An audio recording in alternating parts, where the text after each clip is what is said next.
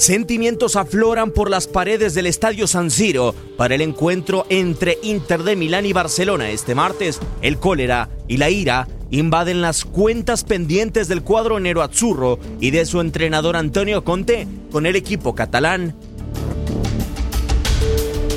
En la temporada pasada la escuadra italiana llegó a la última jornada de la fase de grupos con posibilidades de lograr su pase a octavos de final. El equipo interista necesitaba vencer a PSV Eindhoven para colocarse en la siguiente ronda y con ello no dependería del resultado entre Barcelona y Tottenham. A pesar de ello, Irving Chucky Lozano complicó al cuadro italiano y el empate a un gol se registró entre Inter y PSV.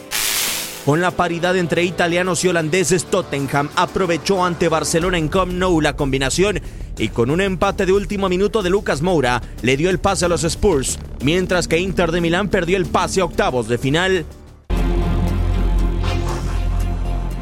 También Antonio Conte tiene una asignatura pendiente con Barcelona. En 2018 como estratega de Chelsea fue eliminado por el equipo catalán dentro de los octavos de final última jornada en la fase de grupos de la Champions League, donde Inter de Milán y Antonio Conte buscarán cobrar cuentas pendientes con Barcelona.